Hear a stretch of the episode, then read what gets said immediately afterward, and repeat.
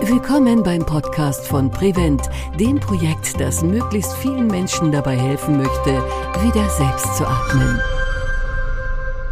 Herzlich willkommen zur zweiten Staffel des Prevent Podcasts. Auch in dieser Staffel haben wir wieder spannende Themen für Sie vorbereitet und tolle Gäste eingeladen. Und seit der letzten Podcast-Folge hat sich einiges getan im Projekt. Und um uns auf den aktuellen Stand zu bringen, habe ich heute die Projektleitung zu Gast, das Leitungsteam bestehend aus Dr. Franziska Trozinski und Dr. Michael Müller. Herzlich willkommen, schön, dass Sie da sind. Hallo Frau Littke, freut mich hier zu sein. Ja, vielen Dank für die Einladung. Sie sind beide Oberärzte an der Thoraxklinik in Heidelberg. Vielleicht können Sie sich initial gerade noch mal einmal vorstellen und Ihre Rolle auch im Projekt Prevent noch mal darlegen. Frau Trozinski vielleicht zuerst.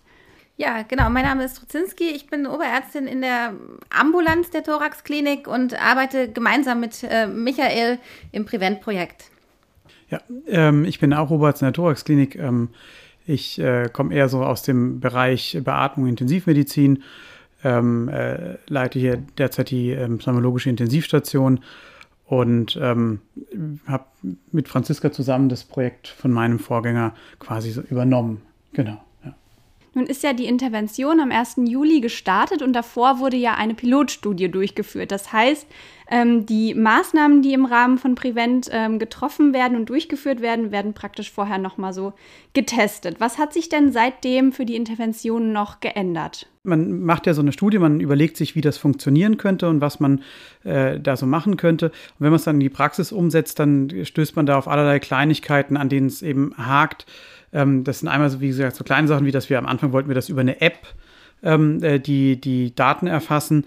Ähm, das haben wir dann gemerkt, das funktioniert nicht, ähm, weil sich das mit dem browserbasierten, was wir auch verwenden, nicht synchronisieren lässt und sind dann komplett auf eine browserbasierte Variante ge gewechselt. Ein anderer relevanter Punkt, der sich da ergeben hat, ist, dass Covid-Patienten auftauchten. Das war ja in der Planungsphase der Studie, kannte man Covid noch nicht, da war das nicht vorgesehen.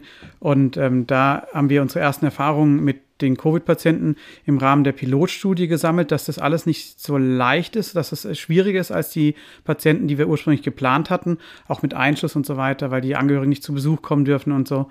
Und ähm, haben daraufhin unser Studienprotokoll auch ähm, mit angepasst. Ähm, so dass wir jetzt auch Covid-Patienten in der Studie mit drin haben. Ähm, wir haben ja die Studie ursprünglich mal ohne Covid geplant, weil es das einfach nicht gab.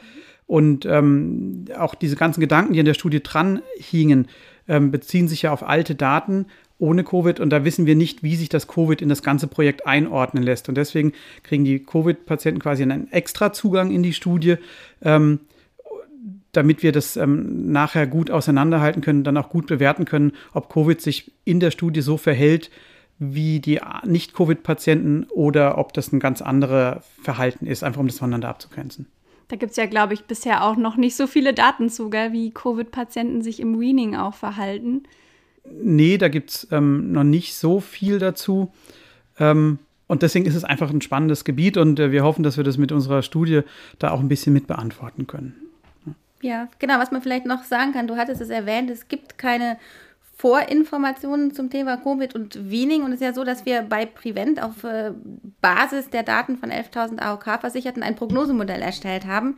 Und mit diesem Prognosemodell können wir berechnen oder denken wir berechnen zu können, äh, wie hoch das Risiko ist für eine Langzeitbeatmung. Und bei den Covid-Patienten können wir dieses Risiko eben nicht vorab einschätzen. Und darum haben wir uns entschieden, diese Patienten ohne dass wir das Ergebnis des Prognosemodells berücksichtigen, gleich in die Hochrisikogruppe einordnen und äh, dadurch einen erleichterten Einschluss für Covid-Patienten ermöglichen. Jetzt ist die Interventionsstudie am 1. Juli gestartet. Was hat sich denn seitdem alles getan? Was ist, was ist alles passiert seit dem 1. Juli? Wir haben äh, die Patienten, ähm, wir haben die ersten Patienten eingeschlossen, gescreent und eingeschlossen. Ähm, wir äh, haben noch nicht ganz alle Zentren zusammen. Ähm, das ist äh, anspruchsvoll. Auch das ist durch Covid ähm, anspruchsvoll.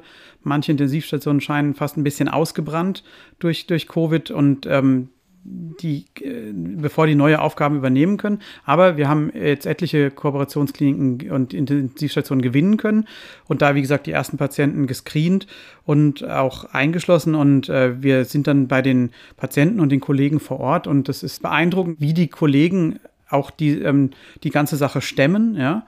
Und ähm, wir sehen da ähm, sehr kompetente Kollegen, die wissen, was sie tun. Und wir freuen uns da, mit denen im Austausch zu sein. Und ähm, äh, wo wir können, versuchen wir den äh, da äh, mit denen zusammen an den Patienten eben für den Patienten was zu verbessern.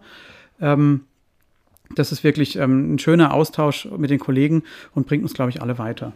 Ja, genau. Was man vielleicht zu dem äh, Punkt noch für Sie sagen kann, Sie können natürlich den Fortgang des Projekts live auf unseren Social-Media-Kanälen mitverfolgen. Es ist so, dass äh, die Kollegen aller äh, Prevent-Kooperationskliniken und auch die Kollegen der Wiening-Zentren regelmäßig Bilder vom Fortschritt äh, des Projekts äh, posten und äh, einen kleinen Einblick auch Ihnen geben, wie das Ganze äh, vorwärts geht. Und ähm, wie du schon gesagt hast, Michael, es ist klasse, wie die Teams zusammenarbeiten und äh, auch zu sehen, dass äh, vor Ort mittlerweile ist es so, dass in den meisten Kliniken, ähm, die äh, Studienordner sind, dass in den meisten Kliniken auch begonnen worden ist, Patienten zu screenen. Es gibt einige Kliniken, die sich natürlich hervortun und äh, schon extrem viele Patienten gescreent haben. Es gibt Zentren, die schon mehrere Patienten eingeschlossen haben. Es gibt ähm, eine Klinik, ich kann es glaube ich sagen, die Universität Mannheim. Da sind wir jetzt äh, schon wiederholt zu Wiening-Konsilen gewesen. Und ähm, das ist natürlich für uns beide auch äh, spannend, äh, wenn man sieht, wie sich dann in den, in den Kliniken so ein Projekt entwickelt. Welche Erfahrungen haben Sie denn bisher in den Konsilen oder in der Zusammenarbeit mit den anderen Kliniken gemacht? Ja, also wie der Michael das auch sagt, was wir gesehen haben, ist, dass die Kollegen alle eine super Arbeit machen und das ist, glaube ich, für uns alle, also das muss man auch sagen, dass bei uns auch auf der Intensivstation das Team so, so langsam an so eine Erschöpfungsgrenze kommt, weil eben äh, Covid-Pandemie offensichtlich einfach nicht aufhört, aber dass alle nach wie vor motiviert sind und auch äh, Lust haben äh, zu lernen. Und ich meine, wir alle lernen ja regelmäßig dazu und auch für uns ist interessant, hier in der Gegend rumzukommen und zu sehen, wie Kollegen mit dem Thema umgehen, wie Kollegen die Patienten behandeln, weil auch da muss man sagen, gibt es ja unterschiedliche Konzepte.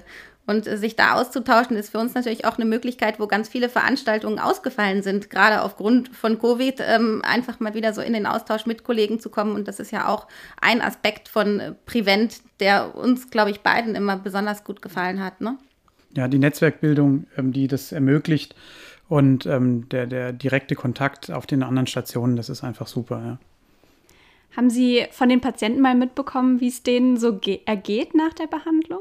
Man muss dazu sagen, dass wir ja äh, noch gar nicht so lange angefangen haben, Patienten zu behandeln. Und äh, Wiening ist tatsächlich ähm, ist tatsächlich ein Langstreckenlauf und das ist eine Sache, die sehr, sehr lange dauert. Also die Patienten, die wir betreut, betreuen äh, in den Kooperationskliniken, sind nach wie vor beatmet. Wir haben jetzt einen Patienten, wo wir am Montag den ersten Spontanatemversuch gemacht haben und da sah es zumindest ja immer auch eine Momentaufnahme so aus, als ob man den Patienten extubieren äh, könnte im Laufe der Woche und da bin ich natürlich ganz gespannt, wenn wir nächsten Montag wieder vorbeischauen, was sich da getan hat. Mir fällt gerade auch ein, ich habe eine Patientin, habe ich diese Woche hat sich die Reha-Klinik gemeldet. Das ist eine Patientin, die ähm, ich das erste Mal, ich Anfang des Jahres eben, wie gesagt, gesehen habe und äh, die dann auch wieder in den Piloten eingeschlossen haben. Die ist dann ähm, von der Beatmung zwar entwöhnt, aber aufgrund von einem anderen Problem von der Trachealkanüle noch nicht entwöhnt gewesen, sehr schwach, ist in die Neuroreha gegangen und die haben sich jetzt gemeldet, dass sie jetzt in einem Zustand ist, dass sie sie jetzt wieder zu uns zurückschicken. Wir haben einen Termin für so ein zwei, drei Wochen vereinbart ähm, wo wir sie hier nochmal sehen und gucken, ob wir die Trachealkanüle dann auch ganz entfernen können. Und dann könnte diese Patientin wieder in ihr häusliches Umfeld nach vielen Monaten. Aber so ist das im Wiening. Das kann sehr langwierig sein, aber kann eben auch schöne Ergebnisse bringen. Ja. Die Intervention, die läuft ja jetzt für zwei Jahre. Was sind denn jetzt noch Aufgaben, die auf Sie zukommen in diesen zwei Jahren? jede, jede Menge. genau. Also, genau, also das, ähm, also in der Phase bevor der Intervention, das war viel Planung, Ausprobieren, äh, viel Diskussion, Durchdenken, äh, Studienprotokoll optimieren, äh, Statistik, wie macht man das? Wie, wie, also das war viel, viel Planung. Und ähm, dann waren wir echt froh, dass das Ding gestartet ist und die Arbeit wird aber in keiner Weise weniger. Einmal äh, sind wir natürlich, wir müssen diese ganzen Boards, die Konsile machen und ähm, aber auch die Kommunikation mit den, mit den, ähm, mit den Kooperationslinien, Wiening-Zentren aufrechterhalten. Ähm, das ist ja viel Kommunikation vonnöten.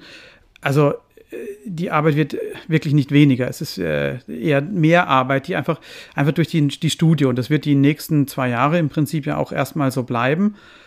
Und ähm, dann kommt die Nachbereitung der Studie und auch das ist natürlich wieder viel Arbeit. Also wir haben gut zu tun Absolut, genau, weil wir ja als Thoraxklinik und Konsortialführung nicht nur Studienleitung sind und diese 44 Studienzentren koordinieren. Wir sind gleichzeitig auch selber ein Winningzentrum, was zehn Kooperationskliniken betreut und allein das ist ein, würde schon sagen, äh, mindestens äh, 50 Prozent Job, die Betreuung der Kooperationskliniken.